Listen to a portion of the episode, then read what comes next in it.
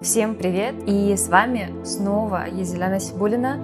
И мы снова говорим про любимый сорсинг кандидатов в разных источниках. Сегодня у нас тема поиска кандидатов на нетривиальных источниках. Что это значит? Нетривиальные источники туда, куда не идут основные рекрутеры, HR, когда ищут кандидатов. Сейчас уже тривиальными источниками стали работные сайты. Это априори профессиональные ресурсы, как LinkedIn, Хабр Карьера, Здесь они уже можно назвать тривиальными источниками.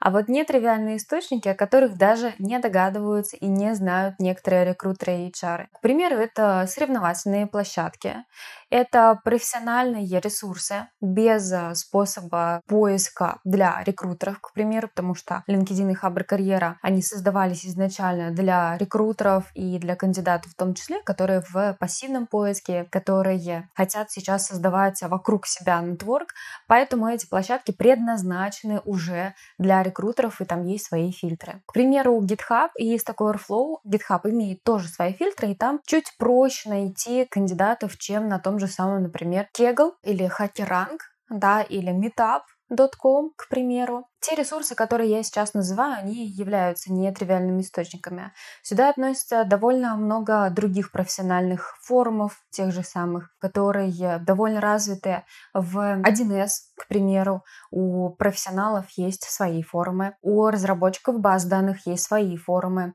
Помните, наверное, лет 10 назад, тогда, когда интернет а, у меня, к примеру, появился, форумы стали прямо довольно сильно популярными, и мы там засиживались, различные анкеты проходили, искали ответы на вопросы анкеты, расшифровку и так далее. Раньше в соцсетях невозможно это было спросить, просто не было такой э, функциональности, и да и соцсетей особо нормальных не было. И, собственно, профессионалы, разработчики, более таких, скажем, для именно русскоязычной аудитории, русскоязычного пространства, старых более таких прям основных профессий, да, как 1С, э, разработчики баз данных, администраторы баз данных, системные администраторы, кстати, тоже, у них есть свои форумы. Да, конечно, сейчас уже по веб-разработке, к примеру, форумы эти потеряли актуальность, потому что все перешли в Telegram-чаты, в Slack-каналы и так далее. Но какие-то чаты, какие-то форумы остались. Это тоже будет нетривиальными источниками.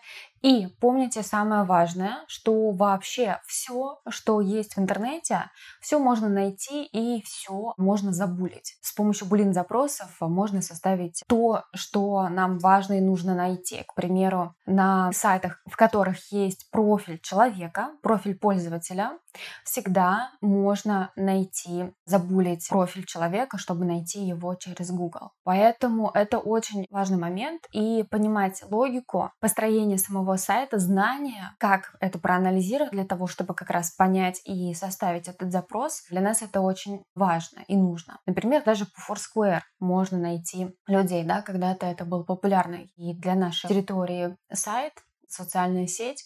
Сейчас, к примеру, она довольно популярна в Турции.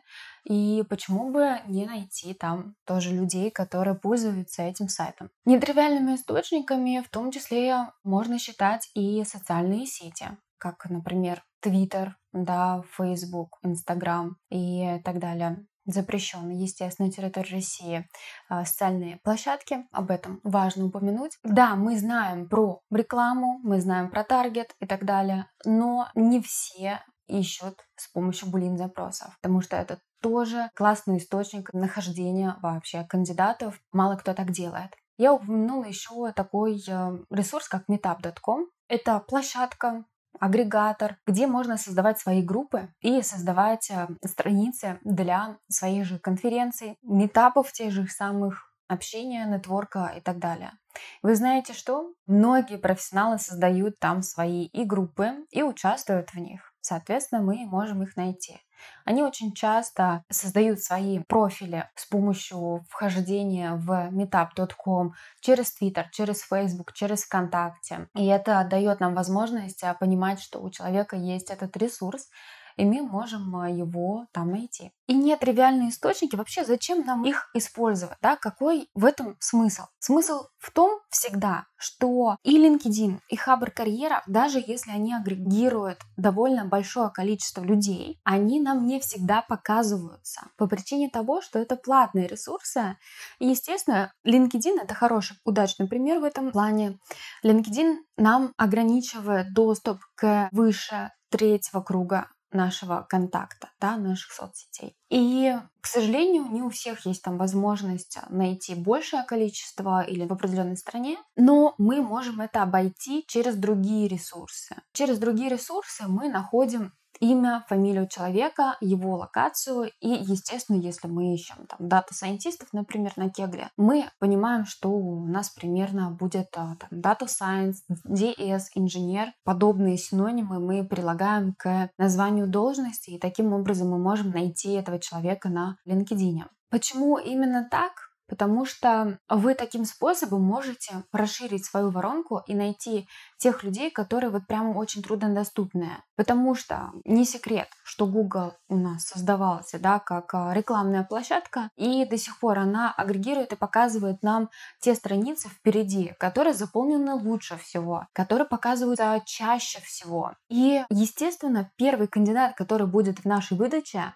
скорее всего, до этого кандидата уже дошел другой рекрутер. И не один, а с десяток или даже сотен рекрутеров а, дошли уже до этого кандидата. А нам нужно найти тех, кто либо в самом конце, если у нас удачно составлен запрос, то мы их найдем, либо вообще их нет в этом результате поиска. И, соответственно, мы потеряли таких э, классных людей, которые либо часто не сидят на LinkedIn, либо их сейчас не сильно интересует смена работы, но в целом они бы не прочь так посмотреть, если у вас действительно классное предложение. И не умеют заполнять свой профиль в вообще резюме и LinkedIn и Хабр карьеру. Мы до них э, можем таким образом достучаться. То есть, зачем использовать нетривиальные источники? Вам показываются кандидаты, которых вы еще не видели. Вы находите пассивных э, кандидатов, но которые хорошо могут подходить под вашу задачу. Вы находите кандидатов, которые где-то сидят и, возможно, интересуются сейчас, но не показываются в не умеют составлять свой э, профиль. И вы, наконец, увеличиваете воронку с помощью этих кандидатов и быстрее закрываете вакансию. Мне кажется, это круто и достойно того, чтобы попробовать такие нетривиальные источники для своего поиска. С вами была Езля, и услышимся в следующих эпизодах подкаста. Пока-пока.